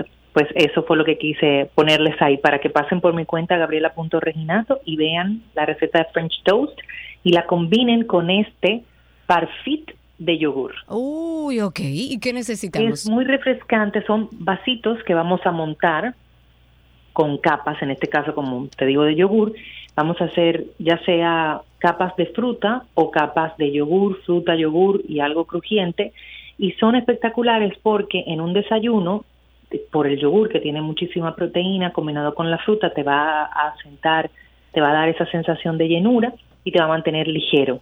Y de hecho, si usted va a montar una mesa de, de desayunos, se ven súper lindos colocados. Lo que sí, colóquelo sobre un bowl con hielo para que mantenga la temperatura. Y, le- y vamos a hacer una combinación de frutas, granola y yogur. ¿Te parece? Me encanta. Mira, vamos a necesitar, vamos a calcular medio guineo por vasito, pero vamos a necesitar un guineo, blueberries, alrededor como de tres cuartos de taza, y unas, ponte tú, eh, seis fresas, calcular tres fresas por vasito. Un yogur de griego, de los que vienen en, en el bolsito, que es alrededor, si no me equivoco, como de 200 gramos, 210 eh, gramos, sí, más o menos. Y vamos a necesitar dos cucharadas de granola por vaso. Ok. Entonces, el parfit se arma, como te decía, por capas. En este caso, vamos a laminar el guineo de manera longitudinal y en lonjitas semi, semigruesas. Colocamos en el fondo, seguimos con los blueberries naturales, ponemos las fresas igualmente laminadas. Por arriba vamos a agregar el yogur griego, que puede ser del sabor que quiera. A mí me gusta utilizarlo el natural. Y luego entonces agregamos la granola por arriba. Podemos decorar con un poquito de menta o también pudiéramos poner, en vez de la base de frutas, pudiéramos poner alguna mermelada o alguna fruta cocida. Es decir, imagínate esta fresa y estos blueberries, lo pasamos por un poquito de mantequilla en calor y hacemos como si fuera una mermelada. Le ponemos el guineo, ponemos esta mezcla y luego el yogur, la granola, la hojita de menta y voilà. Rapidito, rico y puede utilizarlo también para los eh, las tostadas francesas de ayer, como dijo Gaby, ¿verdad? eh, para acompañarlos y hacer Exacto. una mesa aún más linda. Pero De verdad que es delicioso, es refrescante, porque entonces ya van a ver en la foto que voy a subir, cuando usted tiene su vasito montado, cuando agarra una cucharada, pues va a agarrar eh, fresa, blueberries, guineo, el yogur, la granola y todo eso bien rico mezclado con una sola mordida es gloria con infinito. Uy, qué rico, Dios mío. Recuerden que en 12y2.com siempre están las recetas de Gaby. Ahí pueden conseguirla, 12y2.com. También pueden seguir la cuenta de Gaby, gabriela.reginato. Gaby, gracias. Un beso enorme y nos escuchamos mañana. Así será. Chao, chao. Gabriela Reginato estuvo con nosotros en nuestra receta del día. Recordamos que ahí en nuestra página, en el link de recetas, ustedes tienen 10 años, 14 años de recetas. Si quieren buscar esta o cualquier otra o ponerse creativo este fin de semana, 12y2.com.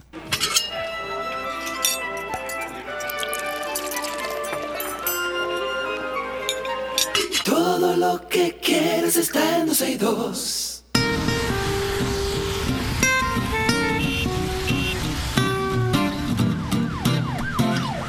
Iniciamos este segmento interactivo con nuestros oyentes al 809-562-1091. Por ahí ustedes nos llaman, nos cuentan cómo está la calle, cómo está el tránsito, cómo anda el circo. 809-562-1091. Recordatorio amistoso, la DGI ya anunció que desde hace días y hasta el 31 de enero va a estar vigente el periodo de renovación del impuesto de circulación vehicular. Léase Marbete. Usted eh, tiene que sacar su Marbete. eh, los precios permanecen invariables con relación al periodo anterior. Estamos hablando de 1.500 para vehículos fabricados hasta el año perdón, 2017 y 3 mil pesos para los que están fabricados desde el 2018, inclusive en adelante. Para este periodo de renovación, recuerden que pueden hacerlo por la página tan simple como eso y se lo llevan a su casa u oficina. 809-562-1091. Cuéntenos cómo está la calle, cómo está el tránsito y el circo. Mientras tanto, comentar que el diputado Elías Matos ha propuesto, eh, bueno, el pasado martes, se extendió, que se extienda o que sea extendido el horario en el que labora el metro de Santo Domingo y que lo hagan y lo extiendan hasta las 11 de la noche, de lunes a viernes, con el fin de garantizar la movilidad a cientos de usuarios que se valen de este medio de transporte para movilizarse. Y Matos ha hecho esta sugerencia durante una visita que realizó eh, o que realizó el director de la oficina de, de Lopret, a Rafael Antonio Santos. Esto como parte de la Comisión Permanente de Obras Públicas, de Comunicaciones de la Cámara de Diputados. Y él estuvo hablando también que existe la necesidad de que se extienda este horario del metro, ya que cientos de ciudadanos del Distrito Nacional y del Gran Santo Domingo eh, laboran en horarios en donde el metro ya está cerrado y dice que las personas que trabajan, por ejemplo, bares, restaurantes, discotecas, supermercados, que salen también más tarde, tienen eh, o más tarde tienen que intervenir más eh, o invertir más recursos económicos para poder regresar a sus casas al concluir sus jornadas laborales. Aquellos que utilizan el metro, si están de acuerdo o no, llamen al 809-562-1091. Desde mi perspectiva, en otros países donde existe este tipo de transporte, eh, durante la semana y los fines de semana extienden el horario bastante. Incluso usted puede, conozco de, hay países donde usted sale de noche y regresa y va en transporte público. Habría que ver qué, qué pasa con esta propuesta y ustedes coméntenos qué le parece. Al 809-562-1091 es el teléfono que tenemos en cabina física en el día de hoy. El principal acusado de estafar a la familia Rosario, el señor Johnny Portorreal, eh, él ha prometido una supuesta herencia y dijo que al salir del bueno dijo al salir de- del salón de audiencia que perdona y quiere a los demandantes y querellantes en su contra.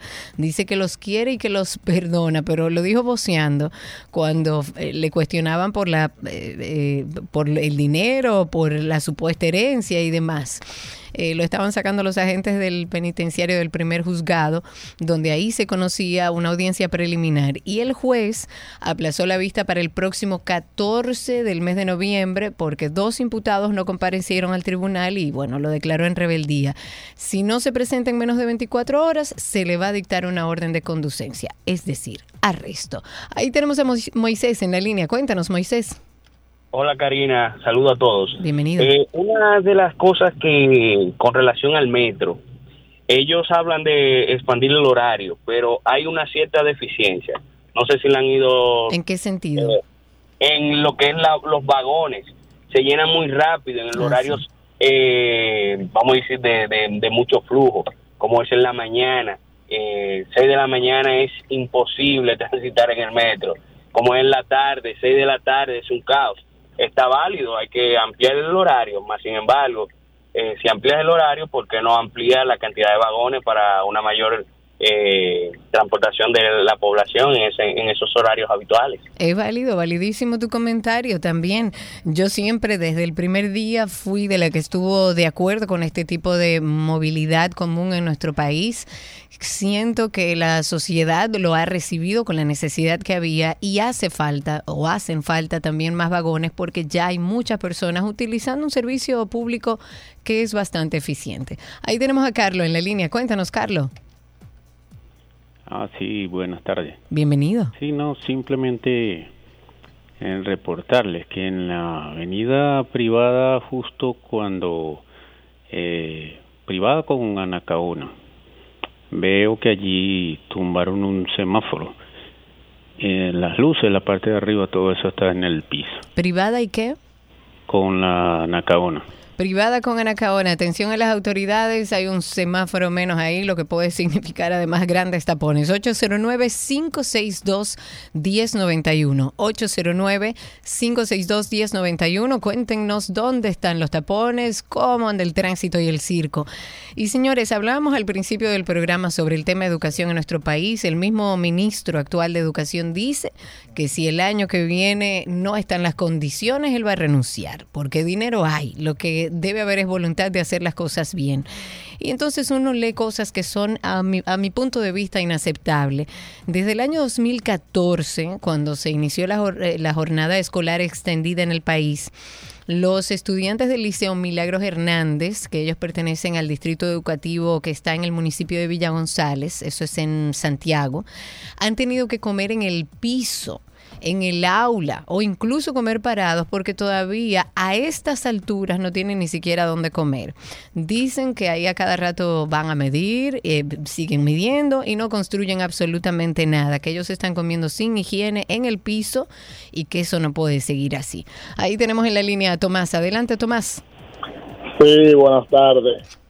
Eh, sobre el tema de- del metro, los vagones, ¿por qué la línea 2 tiene que esperar que termine la línea 1 para ellos poner los vagones dobles como tienen contemplado? Porque ya van a tener dos años anunciándolo y el tumulto de gente sigue igualito.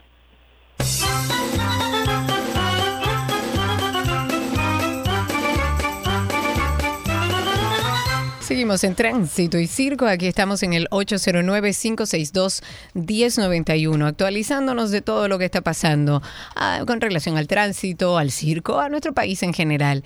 Eh, algunas informaciones hablan de sanciones porque la, la aprobación del proyecto que modificaría la ley de drogas se impondrán sanciones administrativas y de prisión de libertad por incurrir en publicidad que incite al consumo de drogas, tanto a través de las canciones como de las ropas, de las prendas o cualquier forma. Carlos Manuel Pérez González, que es el director regional eh, del Consejo Nacional de Drogas, dijo que entre las sanciones administrativas están las multas, al igual que la incautación y decomiso de toda la parafernalia que permitan esos mensajes negativos, según él. Pérez dijo que a la República Dominicana llegan muchas prendas de vestir con, eh, con imágenes alusivas al consumo, por ejemplo, de marihuana, con habituallamiento, bordados, tejidos, que hacen que la gente normalice el uso de sustancias de la legislación que la legislación dominicana prohíbe. Entonces, en ese sentido, eh, sería interesante ver qué van a hacer con todas las publicaciones alrededor de, bueno, sobre todo en, en las redes sociales, en Instagram, donde aparecen armas de fuego, drogas, cantidades de dinero inexplicable y una serie de exposiciones de este tipo de cosas que quiero saber cómo lo manejarían porque son muchas. 809-562-1091 es el teléfono en cabina. Estamos tratando de comunicarnos con eh, para hablarles a ustedes sobre un tema que nos parece interesante. Eh, s- a ver, ahí. Eh, estamos tratando de comunicarnos con Andrés Cristi, ayúdame ahí que estoy leyendo. Ok. Entonces, tenemos, a ver, déjamelo aquí. Ahí. La Superintendencia de Electricidad, ayer estaba leyendo algo interesante. Se realizó una audiencia pública para conocer la, una propuesta que se llama, eh, o que es del reglamento de tarifas aplicables para la recarga de vehículos eléctricos y además el reglamento técnico para los sistemas de recarga de vehículos eléctricos para poder eh, o iniciar eh, creando un marco legal que regule el mercado de la electromovilidad en el país. Porque como ustedes saben, yo no sé si ustedes se han dado cuenta, pero cada vez más hay, hay vehículos eléctricos en nuestras calles. Ya de alguna manera la gente va asumiendo la movilidad eléctrica como algo posible, que de hecho me encantaría que si eh, nos está escuchando personas que se están movilizando en vehículos eléctricos, que nos llamen, pero dentro de esta normalización de la utilización de vehículos eléctricos, pues bueno, es lógico que se empiece a regular, a reglamentar, porque ya estamos viendo, por ejemplo, eh, una serie de cargadores, que son los cargadores que han empezado a implementarse. Y bueno, eso hay que regularlo y, y todo lo que tenga que ver con recarga de vehículos eléctricos. Estamos haciendo un intento, habíamos acordado hablar vía telefónica con Andrés Emanuel Astacio Polanco, superintendente de electricidad, para que nos dé algunos detalles sobre esto que nos parece interesante con respecto a la movilidad eléctrica. Ojalá podamos conseguirlo, hemos estado llamándole, pero no hemos podido conseguir contactar. Vamos mientras tanto a levantar sus llamadas al 809-562-1091. Es el teléfono en cabina 809-562-1091. Hablemos del supuesto y presunto autosecuestro. Eh, todos hemos hablado de este supuesto autosecuestro de una señora de 70 años que, supuestamente quería cobrarle más de 2 millones de pesos a su hija como rescate. Sin embargo, esto va como tomando un curso que mucha gente no entiende. Los hijos de Daisy Esperanza Hernández, quien, según la policía y las informaciones oficiales que salieron, fingió un secuestro en complicidad con, con otros dos individuos para pedir un rescate millonario a su hija y sus hijos ahora han salido en defensa de su progenitora y han acusado incluso a la Policía Nacional de no haber realizado las investigaciones que correspondían en este caso. Citando algo de lo que dijeron, dice, yo quisiera que la policía limpiara el nombre de mi madre, que hiciera una investigación real. Eso dijo la hija de la señora de 70 años, contando eh, su versión de los hechos. Ella dijo que su madre es una enfermera pensionada de avanzada edad y con complicaciones de salud que reside en Villa Altagracia. La consideró incapaz de hacer nada ilegal y mucho menos en detrimento de sus propios hijos, tal y como eh, había señalado el informe preliminar de la policía, donde ahí se dice que Hernández planeó un falso secuestro para pedir 2.2 millones de pesos a su hija como rescate. Pero lo que dicen sus hijos es que su madre no tiene la necesidad de hacer nada de eso, que ella tiene su casa propia, una pensión, tiene sus ahorros, tiene sus cuatro hijos que están entregados a ella y que para sus hijos esto no fue un autosecuestro y que la policía debe investigar como corresponde. Habrá que ver en qué termina esto y qué dice ahora la policía cuando sus hijos hacen estas declaraciones públicas. 809-562-1091 es el teléfono en cabina para que nos cuenten cómo está la calle, cómo está el tránsito y el circo. 809-562-1091. Y señores, por favor, un llamado. Hay varios sectores que siguen estando sin agua. El director de la CAS eh, ha informado del cierre del sistema Duey. Esto es producto de una avería que se provocó o fue provocada por la crecida del río Jaina y ha afectado el suministro de agua potable, sobre todo en los municipios Los Alcarrizos, Pedro, eh, Pedro y Pantoja. Se trata de una situación compleja. La solución implica recolocar tuberías ahí para empezar a desviar la línea y sacarla del afluente. Así que paciencia a todos los que viven sobre todo en los Alcarrizos, Pedrobán y Pantoja, que están tratando de solucionarlo. Y bueno, retomemos el tema de lo que estábamos hablando, porque ya por suerte hemos logrado comunicarnos con el superintendente de electricidad. Hablábamos, para ponerlos un poco en contexto y aquellos que acaban de sintonizar, la superintendencia de, Ele- de electricidad estuvo realizando una audiencia pública. La idea era conocer la propuesta del reglamento de tarifas aplicables para la recarga de vehículos eléctricos y el reglamento técnico para los sistemas de recarga de vehículos eléctricos. Es como un marco legal que empiece a regular todo lo que tiene que ver con electromovilidad en el país. Y para justamente abordar este tema y darnos algunos detalles, tenemos a Andrés Emmanuel Astacio Polanco, superintendente de electricidad. Bienvenido, muchísimas gracias por estar con nosotros. Muy buenas tardes, Karina. Muy buenas tardes a toda la audiencia de tu programa y muchas gracias por la invitación. Un placer. Me llamó mucho la atención que se esté ya hablando de este reglamento y de esta normativa que va a regular todo este tema de la recarga de vehículos eléctricos. ¿Qué se ha hablado? ¿Cuáles son los detalles de esto? Mira, Karina, eh, el país y todo el mundo está viviendo una transformación en distintos ámbitos y sobre todo en el ámbito energético. Y esa transformación uno no- normalmente la ve que ataca desde el punto de vista de la oferta eléctrica, fuentes renovables y demás, pero también hay un fuerte impacto desde el lado de la demanda de electricidad y el más grande es este de la electromovilidad. Eh, para tener una idea, en nuestro país, aunque parezca, aunque, aunque no, lo, no lo veamos, ya hay más de 11 mil vehículos eléctricos. Bueno, yo los veo porque tú sabes que, bueno, yo tengo un carro eléctrico y tú sabes que cuando tú Ah, compras bueno. un carro, así sea cualquiera, tú empiezas a ver muchos de eso. Ya yo veo muchos Exacto. eléctricos rodando en la calle. ya se empiezan a ver. Sí. Ya hay 11 mil vehículos en el parque en el parque y de hecho, donde mayor disrupción estamos teniendo es en los vehículos de dos ruedas. O sea, de esos En 11 motores. mil, sí, hay 8 mil que son de que son 8 mil motores eléctricos ya. Todo esto son los datos de la DGA. O sea, y lo, y lo más chocante es que el incremento es exponencial.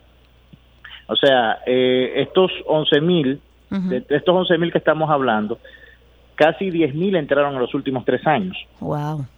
O sea que vamos rápido, va, va, y, Va bastante y me llama mucho la atención. De hecho, yo pensé que esto iba a ser una transición mucho más lenta y veo que va bastante rápido. Es, bueno, esa, esa era la idea, pero tú sabes que al final los patrones de consumo y los mercados no se controlan. O sea, Claro. obviamente hay que responder a ellos. Claro. Entonces, por eso es que nosotros hemos eh, iniciado este proceso de consulta para emitir esta normativa que regula, por un lado, la seguridad de las instalaciones eléctricas para las tomas de carga y, por el otro lado, regula la forma o da opciones tarifarias para que, por un lado, lo- para que los usuarios puedan tener un precio razonable, pero que también eh, genere incentivos para no obligar al sistema eléctrico a tener que hacer sobreinversiones. Sí, porque yo me preguntaba justamente, estos cargadores que ya están distribuidos en gran parte del país, eh, eh, yo estoy pagando la luz, yo estoy pagando el parqueo, puede revenderse la luz, o sea, todo ese marco normativo legal, que es lo que pasa a lo interno, el ciudadano no sabe si está controlado, si, si se van a aplicar controles, o sea, como que uno está perdido en esa información. Sí, no, la idea es aplicar los controles. Y por un lado, nosotros queremos que, por ejemplo, una persona que compra un carro eléctrico, eh, tú sabes que si tú eres usuaria, tú sabes que ya cada día las baterías son más grandes. Claro. Entonces tú vas a requerir un cargador con más potencia para poder cargar tu Claro. carro en tu casa en la noche y poder eh, cubrir tus necesidades. Eh, si tú tienes dentro del régimen tarifario existente hoy, si tú pones un cargador usual de 7 kilos, más el consumo de tu casa, eso te va a implicar, te, te implicaría un cambio de tarifa que implique a su vez tra- te traería un cargo. Claro, claro. Entonces nosotros acá lo que estamos viendo es dar una opción tarifaria en el cual tú puedas segregar el consumo de la carga de la carga de movilidad de la carga doméstica en la y que esto no te afecte creando Ah, pero genial. O sea, sería una doble facturación. O sea, lo que carga mi carro no va con mi factura para que no afecte, eh, o sea, para que no me sube el precio por kilo. Exacto, Ah, diferenciar lo domiciliario de la movilidad. Me Y por otro lado, nosotros también queremos generar un incentivo al uso eficiente de la electricidad en el tiempo, porque tú sabes que la electricidad no cuesta lo mismo a todas las horas del día. Ok. Entonces, a determinadas horas, que son las horas de mayor congestión en el sistema eléctrico, la electricidad es mucho más cara. Entonces, reflejar una tarifa que refleje ese costo más alto en ese periodo de tiempo y una tarifa que refleje el costo más bajo en el periodo de tiempo de menor congestión, tratando de hacerlo lo más justo posible tanto para el usuario como para el prestador del servicio. Ok, esto todo está enmarcado dentro de un plan estratégico nacional de movilidad eléctrica. ¿Qué implica todo esto? Sí, mira, este plan de movilidad eh, fue aprobado el año, hace dos años, lo dirige el Intran, y a nosotros como Superintendencia de Electricidad nos, nos da la obligación de crear este marco normativo de las tarifas y la parte técnica para las cargas. Eh, nosotros tenemos ya, la superintendencia lleva ya dos años trabajando con el BID y la GIZ, eh, tratando de estructurar todo este marco que ahora mismo estamos presentando a la población para discusión. Y, el y básicamente lo que implica es crear las condiciones para dar apertura y facilidad a la transición en el uso del combustible, la transición de utilizar la electricidad en sustitución de los combustibles fósiles para la movilidad de las personas. Entiendo. ¿Existiría la posibilidad eh, de que eh, quizás a mediano o largo plazo el mismo Estado sea eh, parte activa o participe de estos cargadores? Mira, en principio las empresas distribuidoras de electricidad, que las más grandes, las tres más grandes son estatales, son los que son los que venden la electricidad en el mercado minorista, es decir, que venden la electricidad a los consumidores finales. Eh, nuestra normativa, la que estamos lanzando ahora, no las excluye de poder participar también de este tipo de cargas comerciales claro, ellos son los que van a vender la electricidad domiciliaria, cuando tú cargas en tu casa es la distribuidora que te corresponde que te la va a vender, pero también tendrían la posibilidad. Pero también queremos dejar la posibilidad, porque si se masifica el uso, va a tener que existir una red nacional de carga. Claro, lógico. Entonces tenemos que dar los incentivos para que esa red nacional de carga pueda surgir tan rápido como lo requiera la población. Entonces estamos abriendo la posibilidad de que el sector privado también participe, ya comprando la electricidad a la empresa distribuidora y cargando un fee que sería de libre competencia por el servicio que prestan. Perfecto. Estamos ahora en consulta. Estamos viendo todo esto del reglamento de tarifas aplicables para la recarga de vehículos eléctricos, el reglamento técnico para los sistemas de recargas también para los vehículos eléctricos. Eh, de aquí en más, ¿qué es lo que hace falta para que esto se haga una realidad? Mira, nosotros todavía estamos en ese proceso. Todas las personas que tengan interés, que tengan alguna alguna duda o que quieran hacer cualquier aporte a estos reglamentos eh, todavía están tienen tiempo, porque nosotros aún tenemos un plazo de 15 días para que cualquier persona que quiera opinar pueda opinar eh, a través de nuestra página web, la página web de la Superintendencia de Electricidad, y ya dentro de vencido ese plazo, bueno, ya nos iremos a eh, tratar de concretizar todos estos aportes a la normativa y nuestra meta es que a mediados de a finales de este mes o mediados del próximo mes ya tener la normativa aprobada. Perfecto, pues estaremos al tanto y dando seguimiento a algo que yo creo que es posible en nuestro país y que hay mucha gente interesada y qué bueno que se regule y que se norme todo esto. Gracias por permitirnos este espacio de tiempo. Siempre a tu orden, gracias a ti por la invitación, Karina. Un abrazo grande, seguiremos en contacto porque creo que sí, que es una realidad, es posible. Yo soy una usuaria de vehículo eléctrico y la verdad es que tengo, ¿qué? Alrededor de cuatro, cinco, seis meses, no recuerdo con exactitud, pero tengo varios meses ya con mi vehículo eléctrico y es posible andar en vehículos eléctricos en este país. Pueden llamarnos al 809-562-1091. 809-562-1091 y contarnos cómo está la calle, cómo está el tránsito, cómo anda el circo o si tiene influenza, señores, porque aquí el que, el que ya el COVID no está, pero ahora hay, y lo digo en chanza, pero hay que prestar atención, hay vacunas para la influenza, unas 53 mil dosis de vacunas contra la influencia estacional se han aplicado aquí en nuestro país hasta la fecha. Es importante que, ponga, que no, nos pongamos la vacuna de la influenza. Eh, la población mayor de 65 años es la que más se ha inmunizado, con más de 12 mil dosis, dosis aplicadas en este renglón. Así que atención con eso, porque anda influenza. Gabriel está ahí con nosotros. Cuéntanos, Gabriel. Sí, gracias. Buenas tardes, Karina. Bienvenido.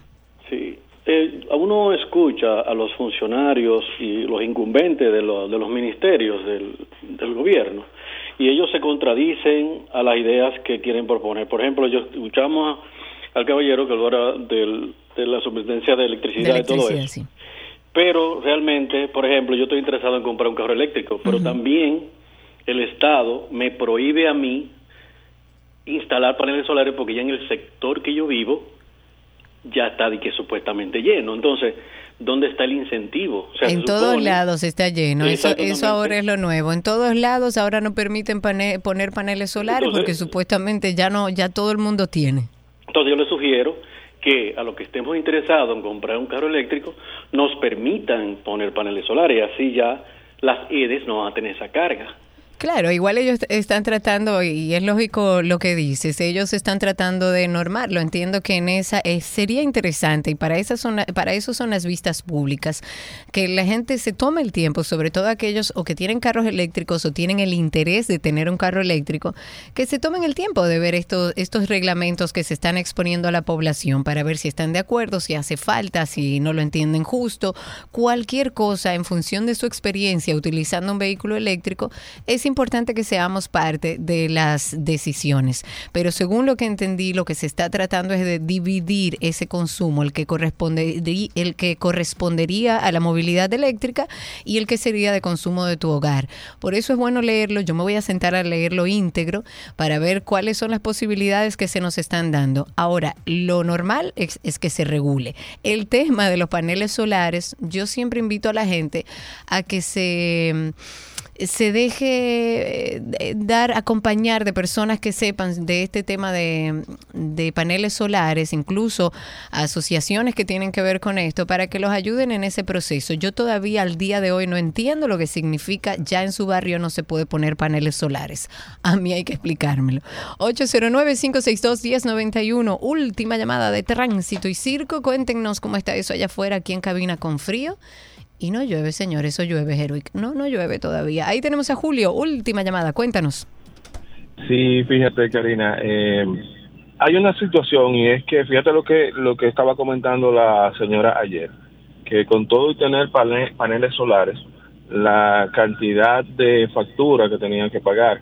Entonces está muy bien todo esto de que ellos intenten hacer eh, regular, de, de, crear un sinnúmero de, medi- de, de medidas, de tomar un sinnúmero de medidas, pero que por favor la tomen de manera consciente, que puedan ayudar a resolver el problema, no a complicarle la vida y a complicar más el problema de las personas. Por ejemplo, un vehículo eléctrico eh, y, y te ha ido muy bien, pero ¿qué va a pasar con otros en algún momento cuando ese reglamento eh, simple y llanamente no tome ciertos aspectos y ciertas medidas para ayudar realmente a la gente, como está pasando ahora con el tema de la gente de los paneles solares, que no están ayudando realmente a las personas. No, indiscutiblemente yo creo que eh, estamos en un país donde, donde el presidente cuando tomó posesión salió en un Tesla y habló de movilidad eléctrica y demás. Jamás vimos el Tesla, jamás.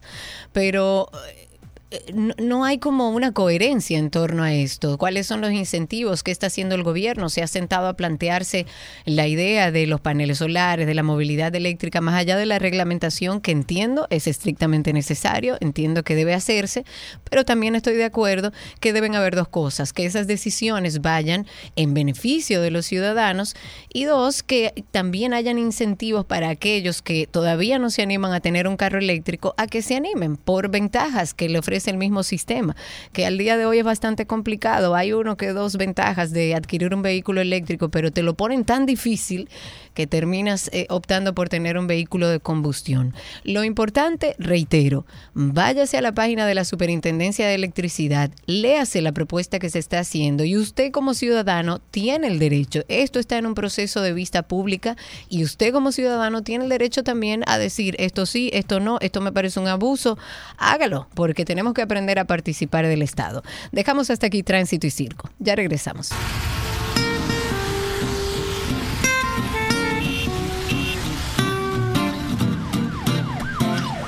Todo lo que quieres está en 12 y 2.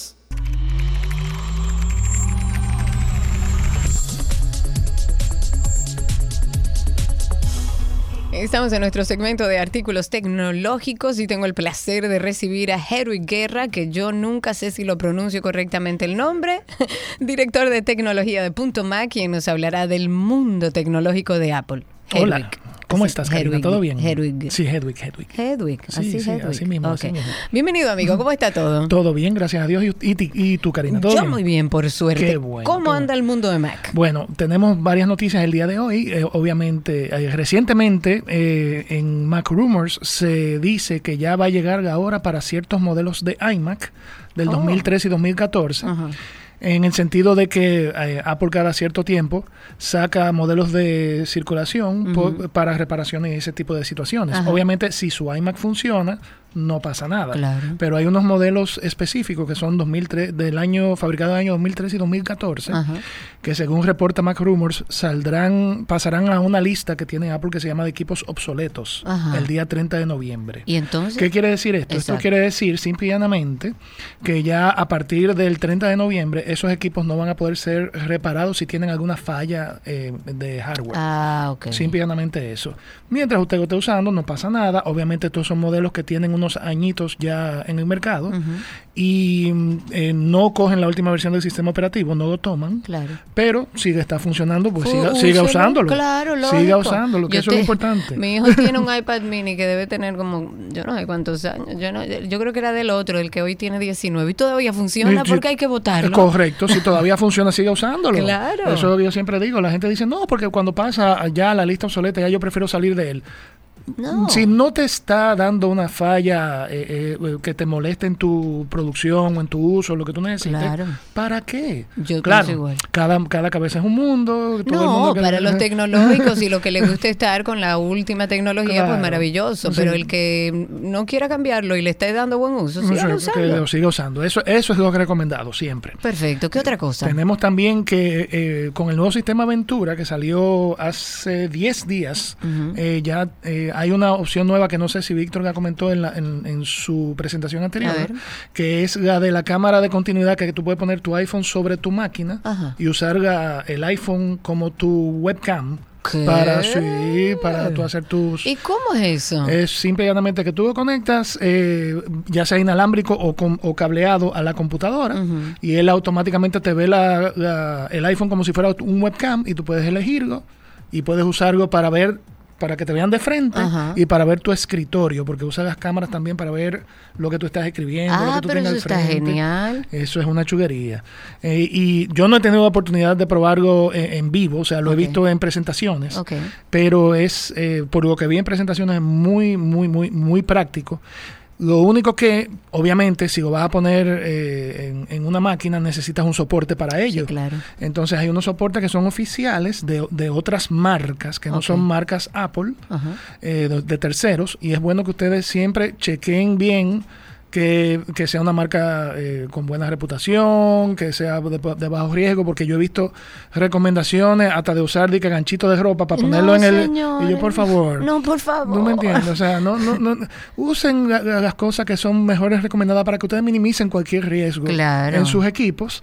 No es que no, no es que no, no estoy diciendo que no lo usen, simplemente que usen su juicio Y háganlo como y, háganlo, y háganlo- y háganlo correcto, por favor. Y por ahí viene el Apple TV 4K. Sí, ya- 2022. Bueno, ya está. Ya, ya está a partir del viernes en Estados Unidos van a vender.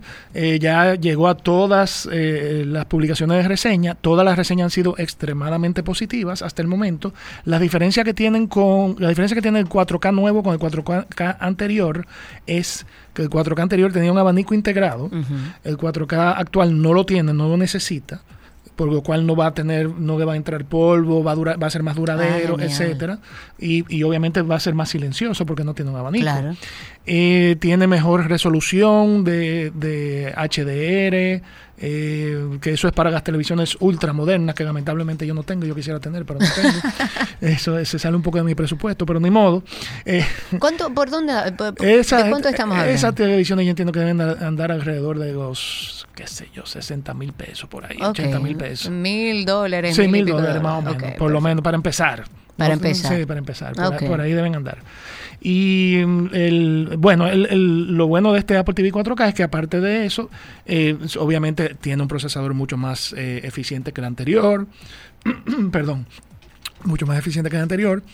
Y eh, eh, está más que optimizado para ese tipo de televisores. Si usted, obviamente, si usted tiene un 4K que todavía le está dando la talla, no es necesario, Igual, no es necesario que lo cambie. Ahora, si usted es un friki con la tecnología, vaya y busque su televisor y puede pagarlo, Y- claro. Exactamente. Y me imagino que eh, el, el tener un, un Apple TV, en este caso esta 4K que estamos hablando 2022, Ujú. te da la facilidad de la integración de toda la, de todos los aparatos de Sí, Apple. sí, de, también de hacer AirPlay desde tu iPhone, desde tu Mac, a- Genial a, la eso. televisión, eso es chulísimo. Sí, todo eso todo eso está integrado y, e inclusive ellos pusieron algo que no tiene que ver con este 4K, pero tiene que ver con, con HomeKit, que Ajá. es la tecnología de Apple para manejar dispositivos en la casa.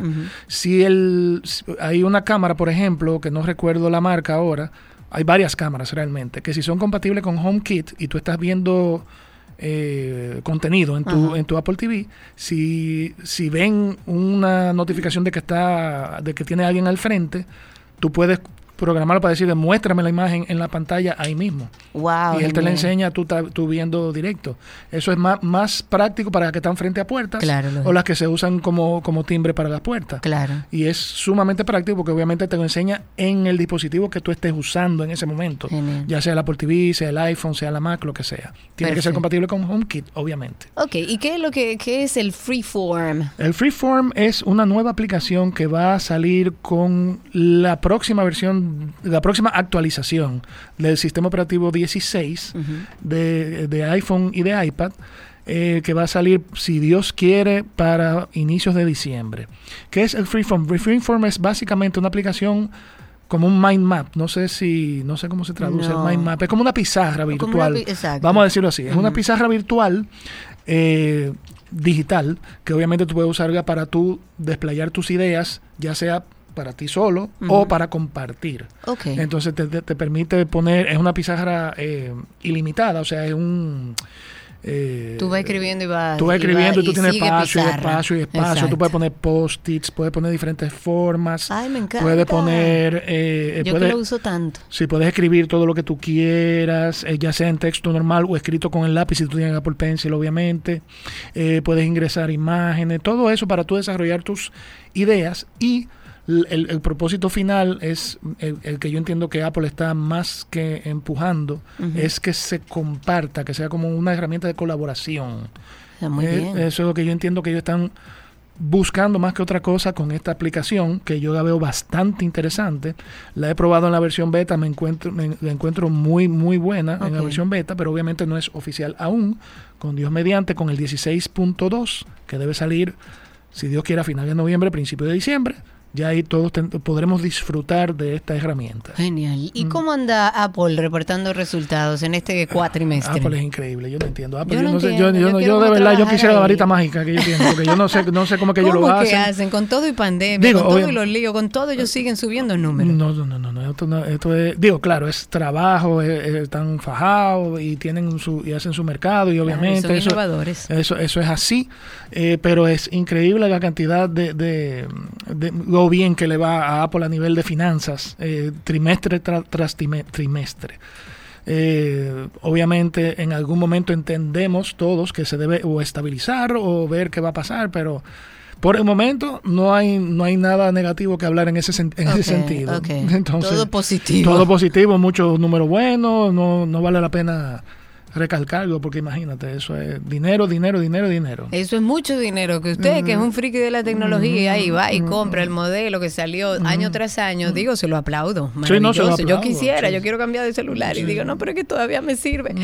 Ok, ¿qué otra cosa ya para finalizar tenemos? Y ya para finalizar, tenemos que, eh, obviamente, Apple está muy interesado en eh, los juegos AAA. A ellos les está yendo muy bien en los juegos casuales de teléfono y ese tipo de cosas, pero eh, han, han puesto el ojo en los juegos AAA de hace ya unos años y han, y han estado poco a poco desarrollando toda una infraestructura dentro de sus computadoras y sus iPad para poder tener eh, juegos AAA. Entiendo que para el iPhone ¿Qué también. significa triple A? Un juego AAA, por ejemplo, no sé si Ujú. tú tienes experiencia con, eh, con, con juegos en, Yo eh, de consola y ese tipo de, juego. de- No, de yo no situaciones. bueno, en- en- salió hace poco eh, una actualización de un juego popular que se llama Resident Evil Village. Ese juego es viejo, ese juego no es de ahora, tiene como un año más o menos en el mercado. Pero a- hace eh, unos días lanzaron una, vers- una versión para Mac, con las Mac eh, eh, que tienen procesador M1 o M2. Ok. Entonces, eh, este tipo de juegos siempre ha sido exclusivo para consolas o para PC hasta, hasta el momento. Eh, porque los desarrolladores no han eh, dicen que las herramientas que ellos necesitan y el hardware que ellos necesitan no ha sido, no ha sido suficiente para las Mac y obviamente Apple ha estado trabajando en eso Claro. para poder cubrir con esa necesidad porque ellos entienden que ese mercado eh, para les interesa ese Es mercado importante. exacto entonces eh, ya empezaron con ese juego que es de Capcom Resident Evil Village Eh, hay un DLC que es un eh, contenido adicional que todavía que salió para las otras plataformas pero para esta para la Mac todavía no está pero va, va a estar eventualmente. Eh, no recuerdo el nombre del DLC pero bueno. El, el punto es que ya el juego eh, y, y Resident Evil Village está disponible para Mac y todo pinta que Apple está eh, desde hace ya unos años trabajando para poder traer a los desarrolladores de juegos AAA a su plataforma todas las posibilidades para que los juegos empiecen a migrar, se pueda jugar en Mac y Mm, bueno, para mm. los que viven en ese mundo del gaming, mis hijos seguro es una buena noticia para ellos. Mm. Oh, sí, sí. Así será. Herwig, muchísimas gracias por estar con nosotros. Gracias a ustedes. Un placer siempre tenerte aquí. Estuvo Herwig con nosotros, es parte del equipo de Punto Mac. Ustedes pueden ir y cualquier situación que tengan con sus aparatos, cualquier producto Apple, pasar por Punto Mac, que está en nuestro país desde el año 2005. Es distribuidor autorizado, centro de servicio autorizado Apple, que usted va a tener toda la garantía de que esté bien. En Santo Domingo, en Nuevo Centro en el primer nivel y en Bellavista, en Almacenes Unidos en el segundo nivel y en Punta Cana, en la hermana República de Punta Cana, en el Boulevard Primero de Noviembre. Pueden llamar al 809-412-0806. Ya regresamos, quédense con nosotros.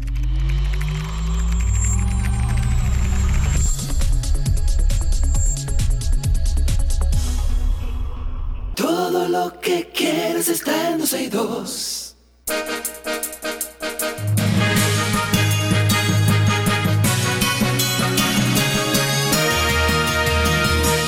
Aquí están las noticias actualizadas. Exportación en República Dominicana. La presidenta de la Asociación Dominicana de Exportadores, Elizabeth Mena, ha dicho que ese sector del país es el de mayor crecimiento de América Latina y ocupa el número 16 en todo el mundo en este año 2022, logrando exportaciones de bienes que generaron una producción económica estimada en unos 21.040 millones de dólares. Y de estos, 11.300 73 millones son producción directa y 5.719 millones es indirecta.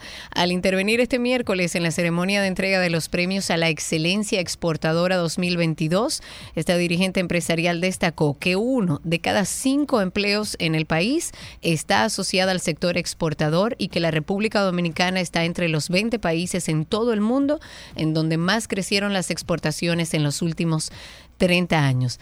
También, yéndonos a noticias internacionales, Bolsonaro rompe el silencio.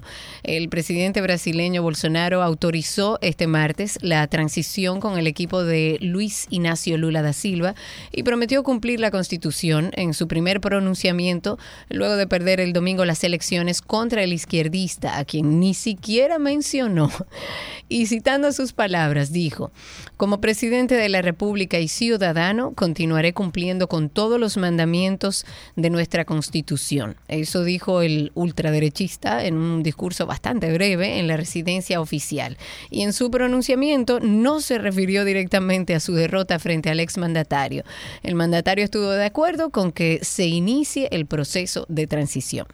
En otra noticia, un grupo de 14, de 14 migrantes fue detenido en la madrugada de este miércoles por las fuerzas de seguridad de Puerto Rico ellos intentaban ingresar ilegalmente por la costa suroeste de la isla.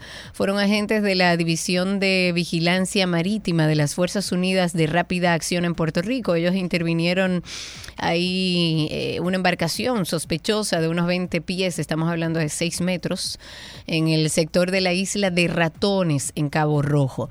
En la nave habían 14 personas, 9 hombres, 5 mujeres, todos en buen estado de salud. Fueron asistidos por la Unidad de Manejo de Emergencias de, del área.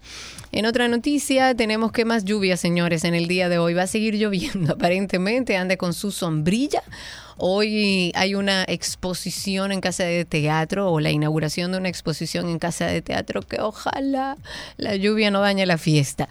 En la oficina, bueno, Anamet ha informado en el día de hoy que en las condiciones del tiempo vamos a tener incrementos nubosos ocasionales con lluvias dispersas y ráfagas de viento, mientras que se mantienen cinco provincias en alerta. Un gran peso, señores. Eh, no sé si ustedes vieron en redes sociales algo que a mí me llamó mucho la atención. Un tumor benigno en este caso, un tumor benigno de ovario de más de 70 kilos. Multiplique eso por 2.5. Este tumor benigno fue extirpado gracias a una doble operación realizada en el Hospital Molinete de Turín. Eso fue en Italia. Es una mujer italiana que pesaba eh, ella pesaba menos que la masa retirada. Según se comunicó en la literatura médica, no hay antecedentes de una masa tumoral extirpada de peso que sea similar. Esta mujer acudió a urgencias hace unas semanas porque estaba presentando graves dificultades para respirar y luego de algunas pruebas, pues bueno, los médicos comprobaron que la insuficiencia se debía a una enorme formación abdominal de carácter benigno. Señores, de 70 kilogramos. Vamos a subir la foto para que ustedes vean cómo se ve este tumor benigno. No entiendo cómo esa señora no fue antes al médico porque eso fue creciendo despacio. En una buena noticia, porque siempre hay, el Senado ha aprobado en segunda lectura el proyecto de ley sobre detección e intervención de la hipoacusia neurosensorial en la población infantil y adulta en la República Dominicana. La normativa lo que tiene como finalidad es crear el Programa Nacional de Audición e Intervención de la Hipoacusia para prevenir y detectar esta enfermedad, pero además dar seguimiento a los pacientes con problemas en la audición. Ya el Pleno también aprobó en segunda lectura el proyecto de ley que va a declarar el día 14 de agosto de cada año como Día Nacional del Neumólogo Dominicano. Oh, Ok. En otra noticia, una iglesia vinculada al caso Coral. Oh, mi Dios. Les cuento que el pastor de la Iglesia Bautista Vida Eterna del Señor de Jesucristo, una de las entidades religiosas acusadas de lavado de activos en el caso Coral, ha solicitado al sexto juzgado del distrito que le devuelvan un local valorado en 12 millones de pesos ubicado en la ciudad universitaria. El abogado José Ernesto Pérez, en representación de esta iglesia, y que rechazó ofrecer el nombre del pastor, dijo que con la incautación se viola el derecho a la libertad de culto y congregación y el principio de retroactividad de la ley. Dijo que ese local está ubicado en la ciudad universitaria, se adquirió en el año 2017 por 12 millones de pesos, de los que nueve que de, de los nueve que se alega provinieron de lavado de activos, se consiguieron a través de un préstamo, dice el abogado, que no fue a través de lavado, sino a través de un préstamo.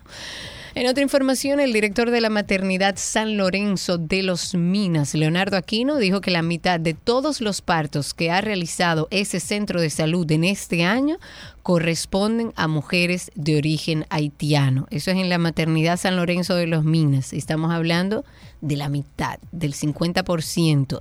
El número de parturientas, y en sus propias palabras, porque lo cito, dice que hemos recibido en este hospital en lo que va de año es de aproximadamente unas 6.000. De esta cifra, entre el 50 y el 53% de las pacientes eran de origen haitiano, es decir, entre 3.000 y 3.180 parturientas y entre un 3 a un 5% de origen venezolano, o sea, unas 300 madres. En noviembre del año pasado, el ministro de Salud informó que el gobierno había invertido 10 mil millones de pesos en las parturientas haitianas que vienen a los hospitales del país durante los primeros 11 meses de este año. Él además manifestaba en su momento que se les sigue atendiendo, dando un trato humano. Dijo que anteriormente eran era un 6, un 7% de parturientas que venían al país y que, bueno, nunca afectó al sistema de una manera que llamara la atención, pero ahora ha llegado a un 40, 50, 53% en algunas zonas, que incluso rondan por encima de eso. Eh, y el problema ahora es la saturación de la capacidad instalada. En el tema turístico, ya para finalizar las informaciones actualizadas, el ministro David Collado ha dejado iniciados los trabajos para la reconstrucción de la vía de acceso a la playa Macao. Esto es en Verón, Punta Cana. El proyecto va a ser realizado a través del Comité Ejecutor de Infraestructuras de Zonas Turísticas del MITUR y consiste en la adecuación vial de 1.2 kilómetros de, la calle de El Macao, desde la carretera Higüey Macao hasta el acceso que conduce a la playa en el distrito municipal de Verón. Además, el ministro de Turismo manifestó que con esta intervención se atiende un viejo reclamo de los residentes de este polo turístico y dijo que la obra tendrá un gran impacto económico entre los pequeños y medianos empresarios. Hasta aquí las informaciones actualizadas.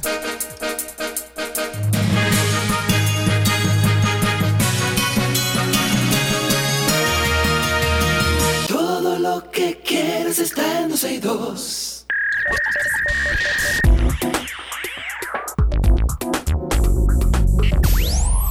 Estamos en lo mejor de la web y vamos a compartir con ustedes, antes de finalizar, dos aplicaciones que le van a facilitar las tareas en el hogar. Tenemos varias, pero vamos a compartir hoy dos.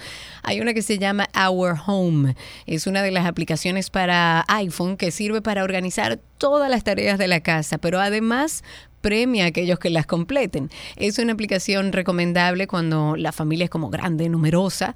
Para configurarla, lo primero que tenemos que hacer es crear una cuenta familiar y entonces ahí establecer una contraseña. Y luego habrá que crear un administrador añadiendo un nombre, un correo electrónico y ahí están los datos que te pide de manera opcional. Y también tendremos que añadir a los demás miembros de la familia. Cuando uno la crea, entonces uno puede añadir quién debe hacer la tarea, el tiempo tiempo que habrá para que habrá que emplear para esa tarea, la fecha y una foto, si lo consideramos necesario, la categoría a la que pertenece y bueno, los puntos que se van a obtener. Y la puntuación, la puntuación a mí me parece una opción bastante divertida, sobre todo para los hijos, porque la puntuación puede ser eh, para los más pequeños, por ejemplo, que estamos enseñándole a hacer algunas tareas en la casa, que pueden acumular una buena racha con tareas bastante sencillas como recoger tu juguete, alimenta a tu perro, a la mascota o lo que sea. Es muy interesante para que empiece a aplicar eh, responsabilidades dentro de su hogar. Se llama Our Home. Our Home. Y hay otra que se llama Toddy. Toddy, asimismo, es una aplicación para tareas del hogar también. Esta es súper, súper simple, pero útil y te va, a eh, te va a permitir organizar tus tareas de manera súper efectiva. La aplicación te permite muchas cosas, como seleccionar habitaciones específicas, también está la cocina, la sala, el baño, y luego entonces te da la opción de crear listas de tareas específicas para cada uno. Y en tus listas de tareas vas a ver ahí como una barra que indica si una tarea está pendiente o no. Y la aplicación también te va a proporcionar unas listas de tareas diarias que te va a notificar las que se deben realizar en un día determinado. Por ejemplo, el miércoles hay que sacar la basura. Puedes elegir qué día ver para saber qué tareas están por venir. Esto está disponible también para iPhone. Ahí están las dos. Van a estar en nuestra página 12y2.com y a través de nuestras redes sociales. Hasta aquí lo mejor de la web.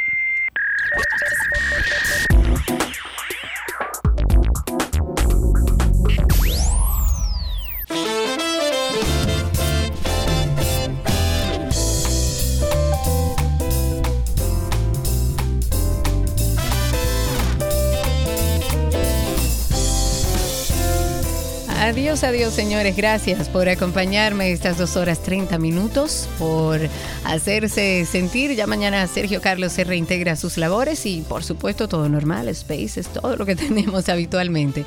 Seguimos esta conversación a través de las redes 12 y 2 en todas las plataformas sociales, 12Y2 y también Karina y Sergio After Dark, un proyecto que hemos hecho con muchísimo amor para generar información alrededor de la salud mental. Será hasta mañana. Chao, chao. Sean felices.